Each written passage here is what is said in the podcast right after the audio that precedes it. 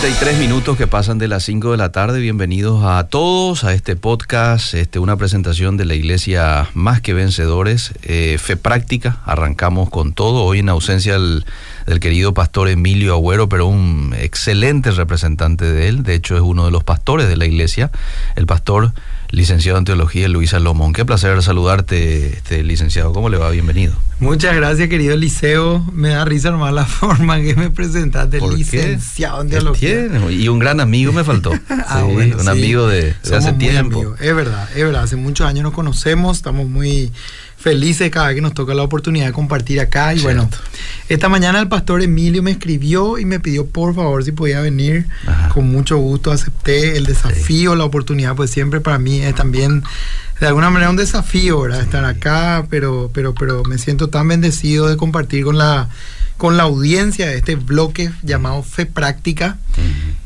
Y bueno, hoy traigo un tema que en algún momento ya se tocó acá y específicamente el pastor Emilio fue el que había tocado. Sí. Un tema relacionado a alcanzar la madurez espiritual, ¿verdad? Mm. Es un poquito un tema importante de volver a trabajarlo recordando este año, ¿verdad? Porque este es un año que nosotros tenemos como eslogan, mm. parte de nuestro eslogan en los 21 años de más que vencedores alcanzando la madurez espiritual o madurando en Cristo, ¿verdad? Se suelen uh -huh. ver en nuestras publicaciones en redes sociales que dicen el hashtag, el famoso hashtag, que sí, es el, el sí, símbolo sí, del numeral, ¿verdad? Madurando en Cristo. En nuestras uh -huh. publicaciones en general van a ver eso este año.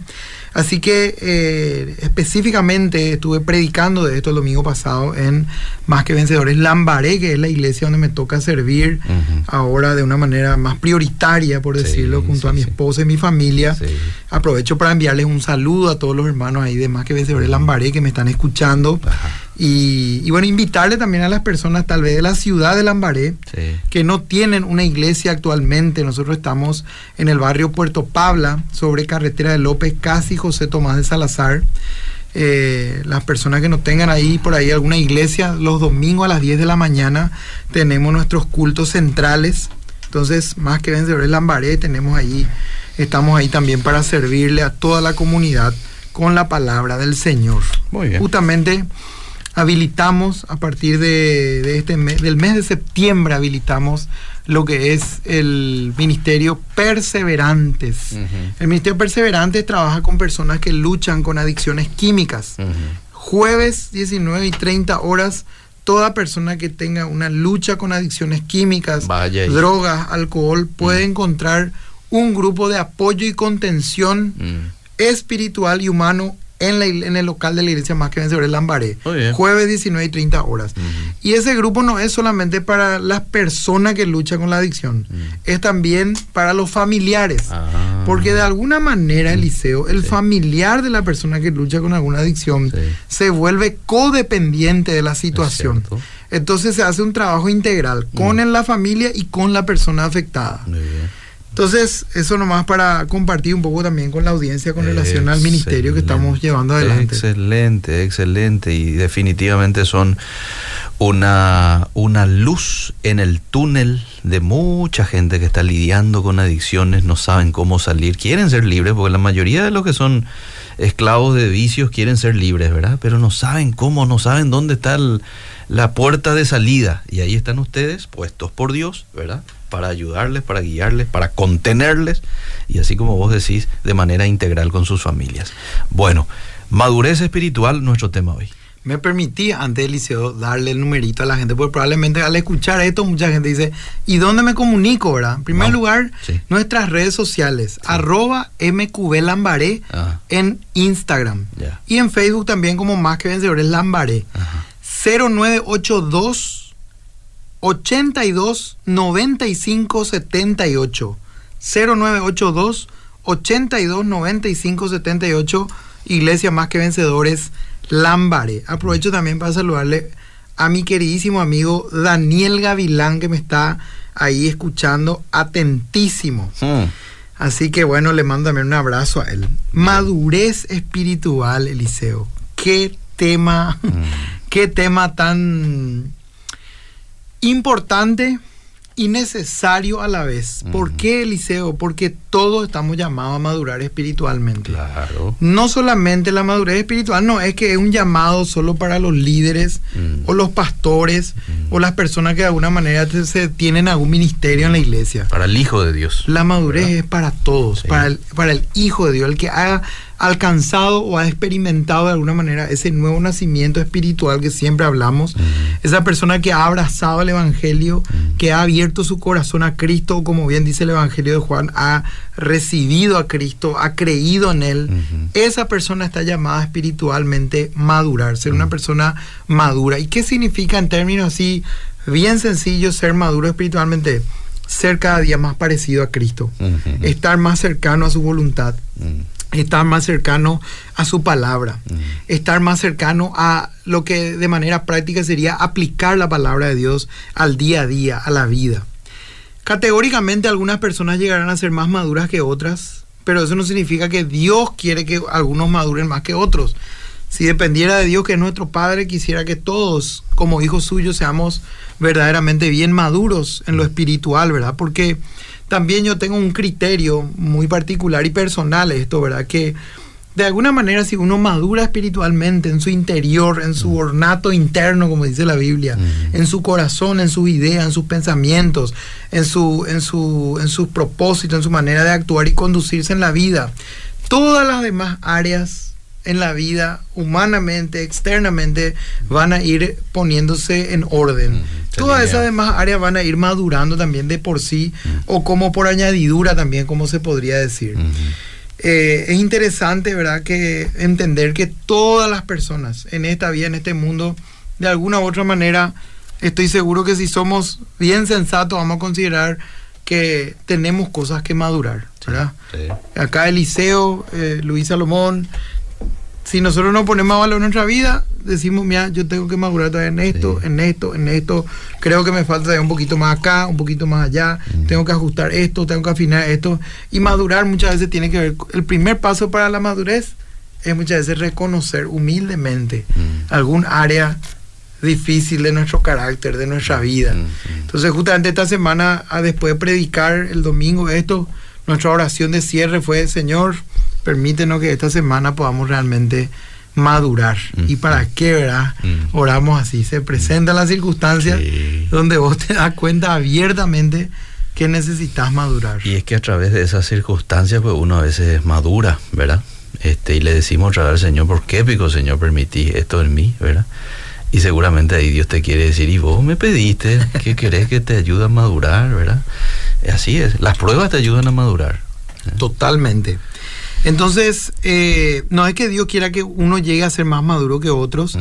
pero la madurez implica un trabajo en conjunto con Dios. Mm. ¿Por qué?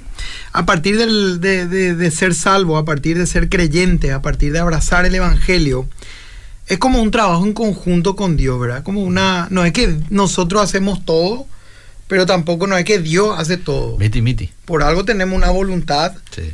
No somos robots, no es que ahora pasamos a ser una posesión de Dios y directamente somos como esos me- eh, robots mecánicos que actuamos y hacemos todo según lo que solamente Dios, porque por algo tenemos una voluntad, ¿verdad? Claro. Cada, cada mañana cuando nos levantamos de la cama, Sí. eh, tomamos la decisión de cepillarnos los dientes, bañarnos, desayunar, salir para el trabajo y todo eso es una decisión donde uno puede ir viendo que tiene una voluntad sobre la cual puede actuar. Entonces, es un caminar, es un proceso de santificación que le llaman, técnicamente los teólogos le llaman proceso de santificación al proceso que arranca cuando uno nace de nuevo espiritualmente. Sí. Y en este proceso, mi querido Eliseo, si no estamos dispuestos a doblegarnos, a sujetarnos, a sufrir, a ser humildes y obedientes a Dios, no vamos a poder madurar como Él quiere que hagamos. Mm. Repito esto porque es muy importante.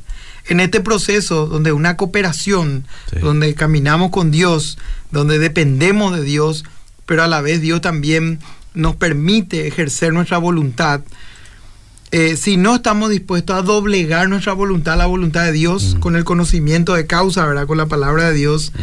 si no estamos dispuestos a sujetarnos a nuestras autoridades, a las autoridades puestas por Dios y mismo a la palabra de Dios en los principios que a veces, por ejemplo, la palabra de Dios te dice perdonar y vos decís, no, yo no le voy a perdonar a este fulano tal, jamás le voy a perdonar, pero la palabra de Dios dice, vos querés que Dios te perdone tus pecados, sí, yo quiero Dios perdonarme, por favor, ten misericordia de mí, decimos a veces porque nos damos cuenta de nuestra humanidad caída.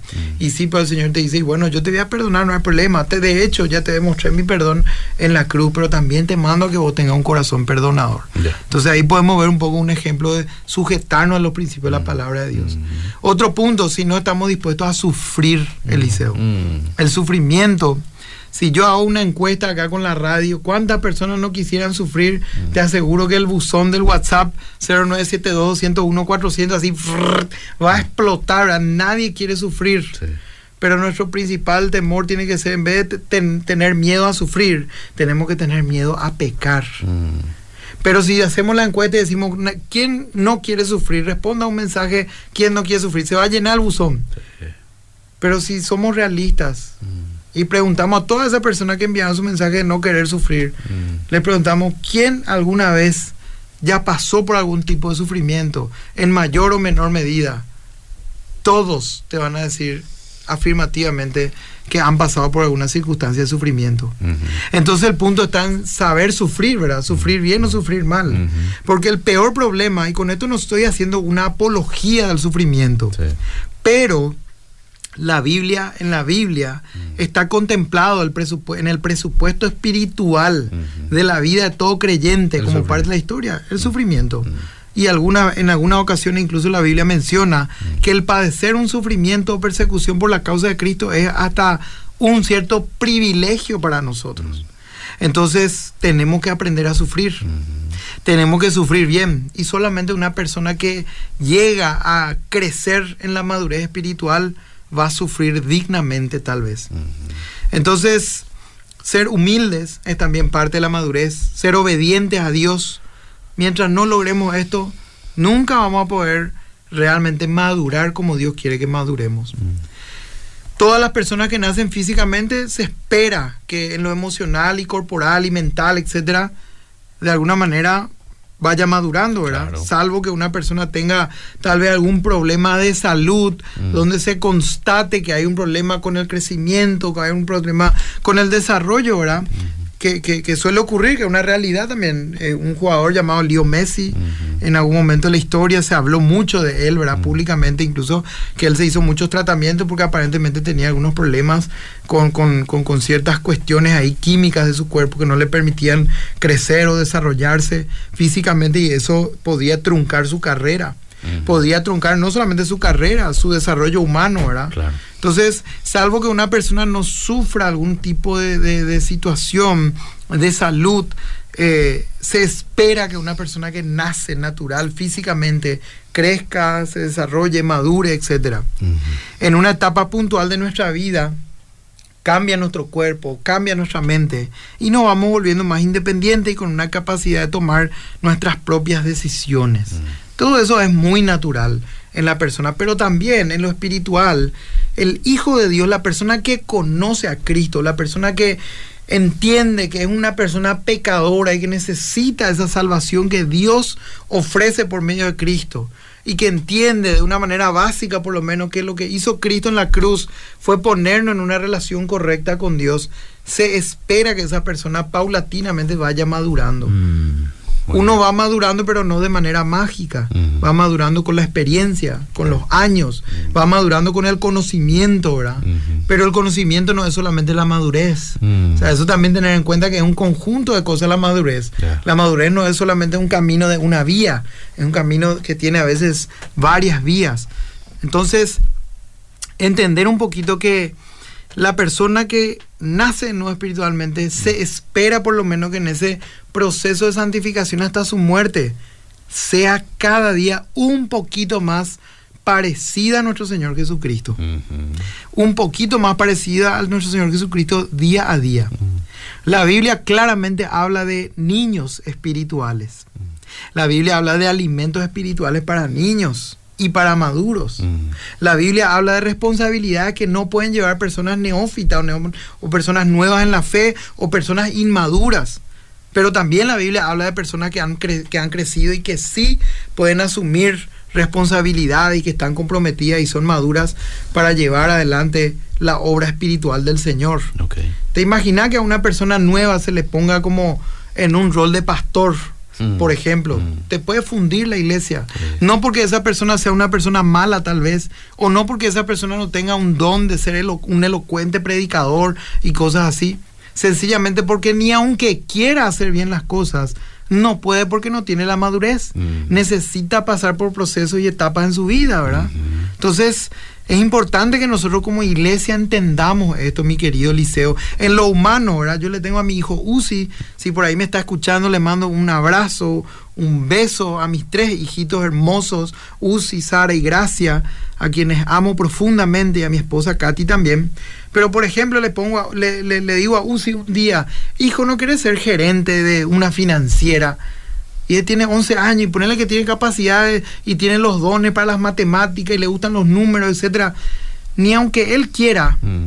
no va a poder ejercer de una manera excelente ese rol de gerente de una financiera. ¿Por qué? Tiene 11 años. Claro. Ni aunque tenga los dones de la matemática y los números, ni aunque le encante, no tiene la madurez, no tiene los procesos, no tiene la experiencia. Él necesita quemar etapas, necesita pasar por un proceso de entrenamiento, por un proceso de estudio todavía en muchos sentidos. Necesita que sus conexiones neuronales de niño todavía se desarrollen. En un niño vos le explicás muchas cosas, tal vez de que, que solamente un adulto puede entender, y ese también es un motivo por el cual muchos niños hoy incluso están padeciendo incluso hasta trastornos mentales. ¿Por qué? Porque los niños están siendo expuestos a, a informaciones que solamente tienen que ser manejadas por adultos. Por algo hay clasificación y esto está tipificado por leyes, específicamente en, los, especialmente en los Estados Unidos. Son así muy rigurosos con este tipo de leyes, donde uno ve en las programaciones más 13, más 12, más 7, Mm. que son las edades a partir de las cuales uno puede ver cierto tipo de cosas, ¿verdad? Entonces, eso yo creo, yo soy partidario de que esas cosas hay que respetar. Mm. Yo siempre estoy ahí atento y, y la- en esta semana tuvimos una conversación donde mi, una de mis hijas vino a contarme, papá, Uzi está viendo tal cosa, ¿verdad? Y ¿por qué? Digo, ¿qué pasó? Y, y papá, y justo es más 13 esa película. Uzi no puede ver, hijo, vos tenés, no, pero ya tengo 11, Mm. ya puedo ver. Hijo, si dice más 13 es desde los 13 años para arriba, vos tenés 11. Sí. Vamos a respetar esos procesos. Ajá. ¿Por qué? Todavía no tiene las conexiones neuronales que tal vez de aquí a dos años va a tener para tener el entendimiento de lo que va a haber en esa película tal vez. Entonces, sin entrar a poner en tela de juicio qué tipo de película, etcétera. El punto es el siguiente, ¿verdad? Cuando uno se desarrolla y entra en la etapa de la adolescencia, la juventud, ese baño químico hormonal hace que todo en, en todo el desarrollo del cuerpo físico del ser humano se den también esas conexiones neuronales. Mm. Por eso que un niñito muchas veces accidentalmente trata de agarrar un vaso Mm. cargado con agua en la mesa y ta, tumba el vaso, Sí. se rompe, se mancha todo. ¿Por qué? No es a lo mejor porque él quiso o no quiso. Mm. Eh, a los papás a veces nos da rabia, ¿verdad? Pero sin embargo es una cuestión así de que el niño no tiene tal vez todavía las, todas las conexiones neuronales que le dan la capacidad para así agarrar con firmeza esa jarra, ese vaso de agua. Sí. Solamente como un ejemplo estoy dando y la misma cosa pasa en lo espiritual. Mm. Por eso una persona, por más buena intención que tenga, cuando uno es nuevo espiritualmente hablando, no puede ejercer cierto tipo de cargo o liderazgo o servicios. Mm. Hay que ir por etapas. Entonces, eh, no sé si quieres leer algunos mensajitos porque yo estoy acá muy Eh, apasionado con el mensaje. Sí, acá dice, por ejemplo, un oyente, ¿cómo hacer cuando uno consciente o inconscientemente maneja con inseguridades, miedos, traumas de la niñez? ¿Cómo ser maduro espiritualmente? Y duele cuando la gente te tilda de persona con espíritu demoníaco, dice. Eh, ¿Cómo? Pero, perdón, no, legalmente no entendí muy bien. ¿Cómo hacer cuando uno consciente o inconscientemente maneja con inseguridades, Miedos, traumas de la niñez? ¿Cómo ser maduro espiritualmente?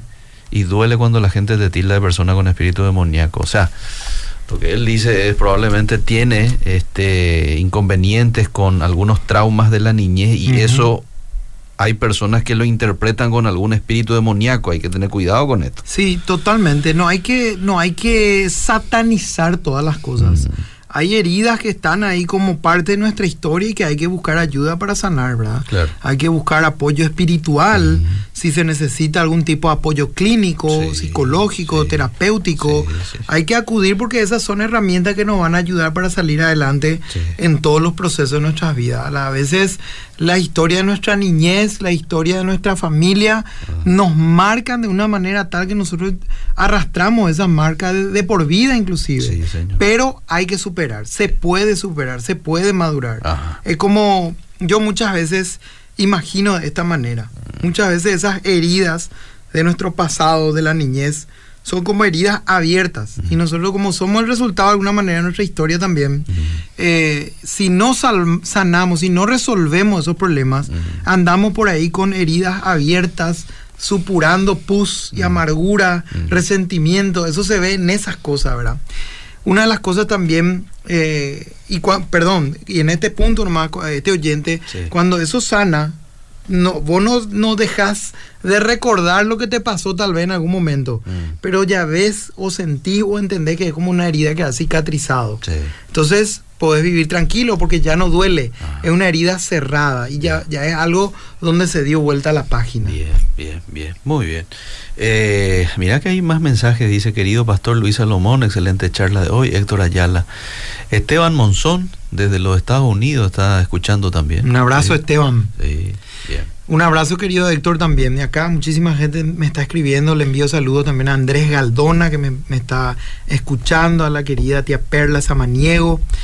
Bueno, en fin, seguimos. Ah, vamos a seguir. La madurez espiritual también, mi querido Eliseo, no se puede medir o determinar con una persona que dice, pastor, yo ya nací de nuevo, soy un verdadero creyente, Mm. gloria a Dios, estoy feliz por esa afirmación y estoy convencido que esa persona que afirma eso con mucha alegría Mm. realmente experimentó eso. Sí. Pero quiero hacerle saber a esa persona que eso recién se va a comprobar con los años. Mm, Por sus frutos los conocerán. Eso no se puede, o sea, ni aunque uno diga, yo puedo decir que soy un nacido de nuevo, Mm. pero si las personas no me conocen, justamente un pastor había dicho una vez que era una locura lo que le habían pedido, porque había ido a predicar en una misión a otro país, lejano a su país, Mm. y él predicó con tanta gracia, con tanta elocuencia, con tanto fervor, que la gente se quedó tan impactada y le dijeron, nosotros queremos que vos seas el pastor de nuestra iglesia. Creo que la iglesia justo en ese tiempo, en esta historia, estaba pasando por un proceso de transición,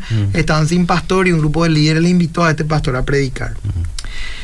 En fin, este pastor les digo, discúlpenme hermanos, Mm. les aprecio muchísimo, pero yo no puedo ser el pastor de ustedes. Es una locura que me pidan esto. Ustedes no me conocen, no saben cómo trato a mi esposa, no saben cómo educo a mis hijos, Mm. no saben cómo, cómo me manejo yo en mis finanzas, no saben cómo yo soy así eh, eh, en privado. Mm. Es una locura, no me pueden pedir esto. Bueno, la misma cosa pasa con una persona. Una persona puede decir, no, yo soy una persona madura espiritualmente, Mm. pero no se relaciona con nadie en la congregación, Mm. no se compromete en ningún área de servicio, Mm. se congrega cada cierto tiempo, cada 15 días, a veces viene, a veces no viene. Mm. Eh, pastor, no me pude ir al culto domingo. ¿Y por qué mi hermano no andaba a la radio de mi auto? O sea, excusas como esa a veces te Mm. ponen los hermanos. Entonces, sin embargo, yo el domingo pasado le, le abracé a un hermano y le dije, mi hermano, vos sos un juicio para muchos hermanos que no vienen porque sopló un vientito y fuerte, ay, no me voy a ir a la, a la iglesia. Ajá. Un hermano que se cayó jugando fútbol, Sí.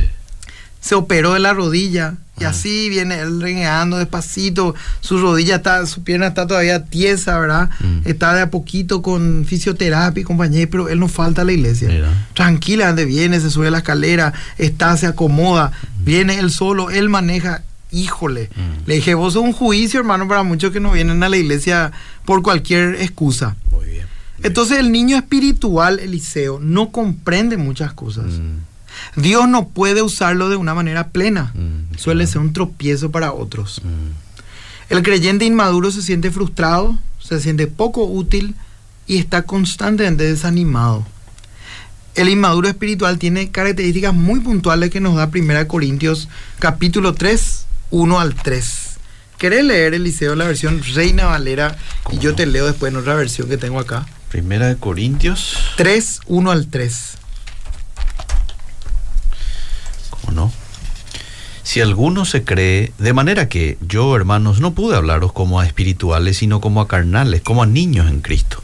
Os di a beber leche y no vianda, porque aún no erais capaces, ni sois capaces todavía, porque aún sois carnales, pues habiendo entre vosotros celos, contiendas, disensiones, ¿no sois carnales y andáis como hombres? Hasta ahí, ¿verdad? Sí. La versión NTV dice, amados hermanos, cuando estuve con ustedes no pude hablarles como lo haría con personas espirituales. Imagínate, Mm. el apóstol Pablo se está dirigiendo a los creyentes en la iglesia de Corinto. Sí. Y a ellos le dice, no pude hablarle como lo haría con personas espirituales. Mm. Tuve que hablarle como si pertenecieran a este mundo Mm. o como si fueran niños en la vida cristiana. Ujú. Tuve que alimentarlos con leche, no con alimento sólido, Mm. porque no estaban preparados para algo más sustancioso. Y aún no están preparados, porque todavía están bajo el control de su naturaleza pecaminosa. Tienen celos unos de otros y se pelean entre sí. Mm. Y la pregunta es, ¿acaso eso no demuestra que los controla su naturaleza pecaminosa? Mm. ¿No viven como la gente del mundo? Características fundamentales de una persona inmadura espiritualmente. Celos. Todavía está muy controlada por su naturaleza pecaminosa. Mm. Tienen celos unos de otros Mm. y se pelean entre sí. Celos, peleas y el control de su naturaleza pecaminosa. Mm. Hay que aclarar algo acá, Eliseo. Sí. Muy importante. El creyente inmaduro Ah. es un creyente que se deja gobernar por su humanidad carnal, Mm. su naturaleza carnal, Mm. pero no es un pecador alevoso. Genuinamente es un, un creyente verdadero, un creyente que ha nacido en un, un verdadero creyente, solo que es un creyente inmaduro. Por ende, de alguna manera está un poquito atrofiado espiritualmente. Mm. Alguien podría decir, ¿verdad? Y vamos a poner un ejemplo acá. Aquel fulanito de tal es un creyente inmaduro nomás. Mm. ¿Por qué? Porque ¿qué características tiene ese fulano de tal? No, y él es un borracho, un ladrón, un promiscuo, un estafador. Mm. Pero la verdad es que no, Eliseo. Mm. Esas prácticas, borracheras, orgías, ladrón, promiscuo, etcétera, pertenecen a personas propias de una persona inconversa, Mm. una persona impía. Pablo trata de inmaduro a aquellos que son celosos, conflictivos, Mm. que se quejan todo el tiempo, Mm. pero de los pecadores alevosos él dice otra cosa. Sí. Vamos a mirar un poco 1 Corintios 6. Ese ya entra en los que practican, ¿verdad? Eso, la práctica del pecado. Mm. 1 Corintios 6, 9 al 11, léeme, Eliseo. 9 al 11 dice, ¿no sabéis que los injustos no heredarán el reino de Dios? No erréis, ni los fornicarios, ni los idólatras, ni los adúlteros, ni los afeminados, ni los que se echan con varones, ni los ladrones, ni los avaros, ni los borrachos, ni los mal, maldicientes, ni los estafadores heredarán el reino de Dios. Y esto erais algunos, mas ya habéis sido lavados, ya habéis sido santificados, ya habéis sido justificados en el nombre del Señor Jesús y por el Espíritu de nuestro Dios. Entonces, es importante entender un poco la pregunta acá de Pablo. Y yo voy a volver a, para reforzar un poquito, voy a leer otra en la NTV. Mm. No se dan cuenta de que los que hacen lo malo no heredarán el reino de Dios. Mm. No se engañen a sí mismos. Los que se entregan al pecado sexual, se entregan al pecado sexual, o rinden culto a ídolos, Mm. o cometen adulterio, o son prostitutos, o practican la homosexualidad, o son ladrones, o avaros, o borrachos, o insultan, o estafan a la gente, ninguno de esos heredará el reino de Dios. Algunos de ustedes eran, antes eran así, pero fueron limpiados, fueron hechos santos, fueron hechos justos ante Dios al invocar el nombre del Señor Jesucristo y por el Espíritu de nuestro Dios. Mm. Clarito. Tremenda, ¿verdad? Clarísimo. Clarito, clarito. Las personas maduras Mm. son las personas que se dejan formar por Dios. Me encanta la imagen que hace el Antiguo Testamento del alfarero perfecto y del barro en sus manos. Mm. Dios es el alfarero perfecto. Nosotros somos ese barro en sus manos. Ese barro que... El barro es muy representativo. ¿Por qué? Porque es así un poco... ¿Cómo que te diría? Moldeable. Hay una palabra, es, es maleable. Sí. Pero aparte de ser maleable, es un poco turbio, ¿verdad? Por el hecho de ser un barro mismo, mm, ¿verdad? mm. Entonces, nosotros de alguna manera en nuestra naturaleza caída todavía tenemos tal vez muchas cosas un poco de nuestra propia humanidad caída. Mm. Sin embargo, estamos en las manos del Señor que nos está formando y moldeando y muchas veces si es necesario el Señor deshace completamente esa vasija para volver a hacernos, ¿verdad? Pero el punto es que estamos seguros porque estamos en sus manos. Los que no han rehuido a la prueba también son aquellos que de alguna manera entran a la madurez espiritual. Los que con dignidad y sin queja dejan que Dios los trate. Mira. Son aquellos que no se quejan de lo que Dios permite en sus vidas, sino que, y no solamente piden, piden, sino también están dispuestos a ofrecerse a sí mismos, servir a Dios, adorar a Dios, ser esos adoradores en espíritu y en verdad que Dios busca que le adoren. Son aquellos que, como dice Hebreos 5.14, que vamos a leer también, por el uso tienen los sentidos ejercitados en el discernimiento del bien y del mal. ¿Puedes leer Hebreos Sí. 5.14? Sí, sí, sí, claro. Hebreos 5.14 voy. Rápido al texto. Dice el 14. Pero el alimento sólido es para los que han alcanzado madurez, para los que por el uso tienen los sentidos ejercitados en el discernimiento del bien y del mal. Tremendo, ¿verdad? Acá la versión NTV dice el alimento sólido es para los que son maduros, los que a fuerza de práctica, a fuerza de práctica. Mm. ¿Verdad que a un soldado del liceo no se le manda a la guerra No. así, así nomás? No, hay que venir, bu- buscar tu uniforme, agarrar tu arma y andate. Entrenamiento, Años pero, y sí. años de entrenamiento muy riguroso. Sí. Eh, estamos con un discipulado, con un grupo de varones todas las semanas. Y una de las cosas que estamos teniendo en cuenta con el discipulado que estamos haciendo es que el rigor del discipulado Mm. no, no, no hay que bajarle el estándar. Mm. Viste que hoy en día muchas veces se estila, no vaya nomás a poner tantas exigencias porque si no la gente no va a querer venir a tu discipulado. Eh, cierto. Pero Jesús nunca bajó su, el rigor del discipulado con sus discípulos Ah. Las exigencias del discipulado. Porque por algo pues uno ya es discípulo. Claro. Y Pablo hace la comparación el de, de la milicia también. Entonces es un rigor muy alto el que nosotros tenemos también al ser discípulos de Cristo. Sí, señor. Por lo tanto no tenemos que bajar el estándar. Mm. Y acá dice, a fuerza de práctica, están capacitados para distinguir entre lo bueno y lo malo. Mm. ¿Por qué es importante esto hoy para la madurez espiritual, querido Eliseo? Porque vivimos en un mundo que ya no sabe distinguir entre lo que es bueno y lo que es malo. Cierto. Vivimos en un mundo que a lo malo le llama bueno Y a lo bueno. y a lo bueno le llama malo. Cierto. Sí.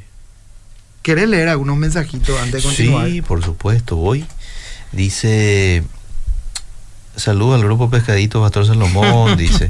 Muy edificante, muy edificante todo. Un saludo a mi hermano Francisco que está en Estados Unidos, Víctor Ortiz. Genial programa, Luis Salomón, un placer siempre escucharte. Chantal Ábalos. Un saludo, Chantal. A ver qué más. Voy al Facebook un ratito. Muy bueno el programa. El crecimiento lleva a la madurez. Es un proceso continuo. Conocer, aplicar los principios bíblicos en la vida diaria. Es la muestra de que está madurando. Saludo al pastor Salomón. Abrazos fraternales.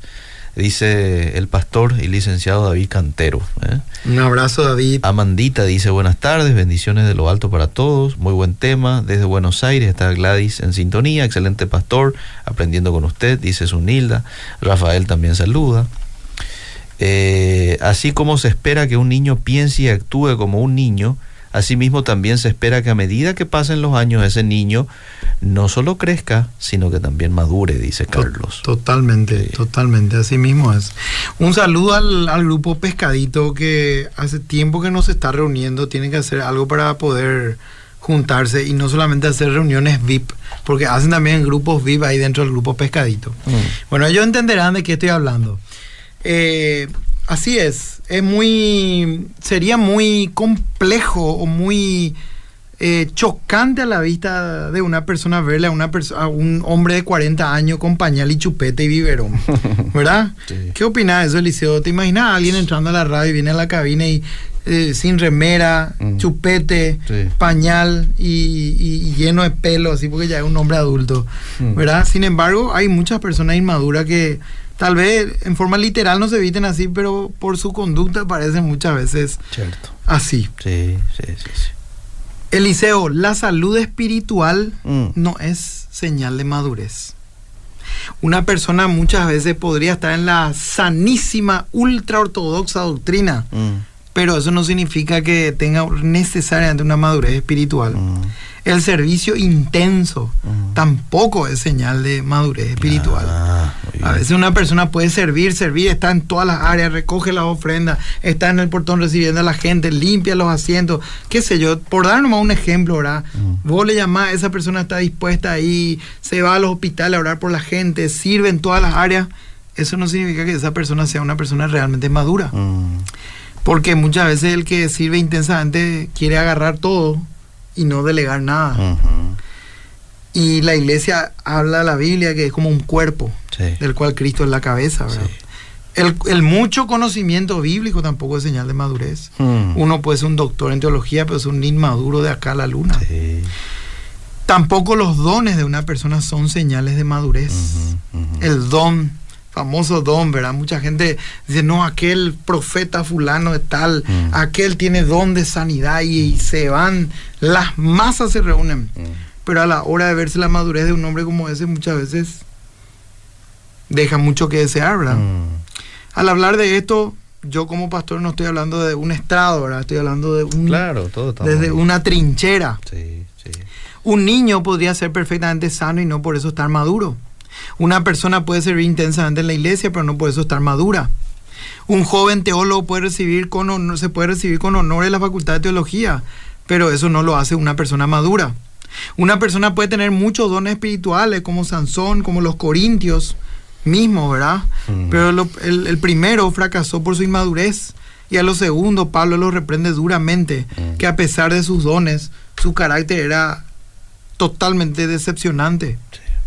Se espera que una persona madura sea una persona sana espiritualmente, sea una persona servidora, sea conocedora de la palabra de Dios y manifieste dones que Dios le da para servir a la iglesia.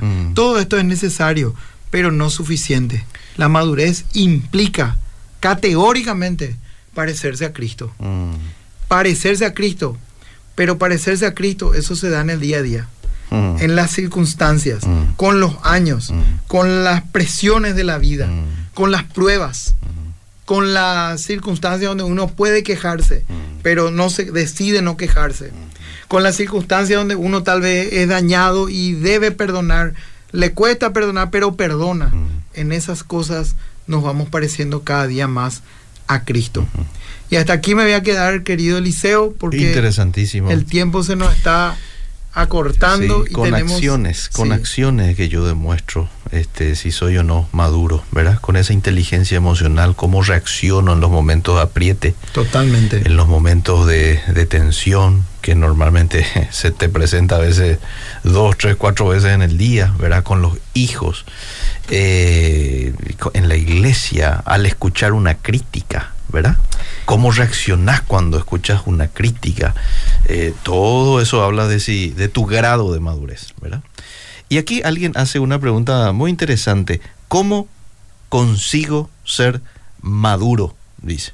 Porque probablemente hasta aquí en esta conversación muchos habrán dicho, no, yo no tengo esas cualidades del que el pastor está citando, pero quiero tener, ¿verdad? ¿Cómo consigo ser maduro? Bueno, en primer lugar, conseguimos ser maduros dependiendo, depen- estando viviendo una vida dependiente del Señor, ¿verdad? Timida con Dios 100%. Totalmente. No, acá no hay secreto, no, no se trata de descubrir la pólvora, es vivir un día a la vez en dependencia del Señor, ¿verdad? Pedirle al Señor que nos ayude a ser maduros.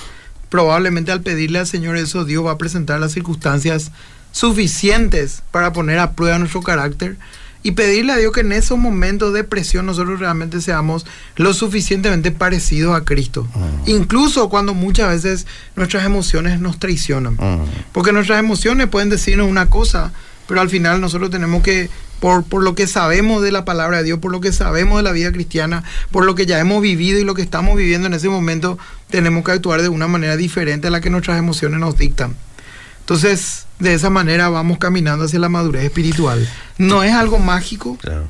es algo que cambia cuando la manera de pensar cambia, que es el Mm. trabajo que la, la misma palabra de Dios, la Biblia, hace en nosotros, Mm. lo cual tenemos que considerar de una manera muy por sobre todas las cosas, ¿verdad? Las ideas de Dios, la se palabra da, de Dios. Se da en procesos, es Eso. intencional, tengo que hacer yo algo y eh, permitir que Dios haga su parte, miti miti, ¿verdad? Sí, Eh, ya ese, ¿no? Despacito nos vamos. totalmente. Como madurando. dijimos al principio, doblegarnos, sujetarnos, sufrir, ser humildes, obedecer a Dios. Ahí está. Quiero predicar, hablar de Jesús, pero me cuesta y luego me ataca la conciencia del por qué no lo hice. Eso es inmadurez, dice. Desde Yaguarón. La Biblia dice que si nosotros nos avergonzamos de Cristo aquí en la tierra, Él se va a avergonzar de nosotros Mm, delante de su Padre. Así que armate de valor, mm. predica la palabra, no vaya a tratar de predicar tus ideas. Eso es muy importante. A veces puede ser timidez también, ¿verdad? También, y a veces uno tiene que ir lidiando con eso despacito. Bueno, los mensajes del Facebook y después ya nos vamos a... Creo que tenés un, un adelanto para compartir, ¿verdad? Sí, Muy bien. Claudia dice, saludos, bendiciones, Pastor Luis Eliseo, qué lindo tema, muy nutritivo. Un placer siempre eh, escucharte, una bendición. Muchas Eh, gracias. Carácter la tema, Sí, asunto, pues, simple y sencillo, dice Carlos. Cierto. Bueno, se supone que a medida que pasen los años sea evidente que estamos madurando, eso también se aplica a nuestra vida espiritual, ¿cierto? Los evangelios aprendí con el pastor Salomón, dice Sunilda. Gloria a Dios. Escuchando atentamente a mi querido hermano Luis, dice el pastor Miguel Gil. Ah, un gran abrazo a mi querido pastor Miguel Gil. Te quiero mucho, pastor. ¿Cuánto aprendemos de este hombre, verdad? Pastor Miguel Gil. Tremendo, tremendo. Un hombre también muy, muy doblegado al Señor y, Sí. y muy maduro a juzgar por sus acciones. Bueno, eh, ¿me dijiste algo, Keren? Ah, bien. Vamos a un spot, un adelanto Sí. de lo que va a ser, eh, tengo entendido, la prédica. La prédica de este domingo. Adelante.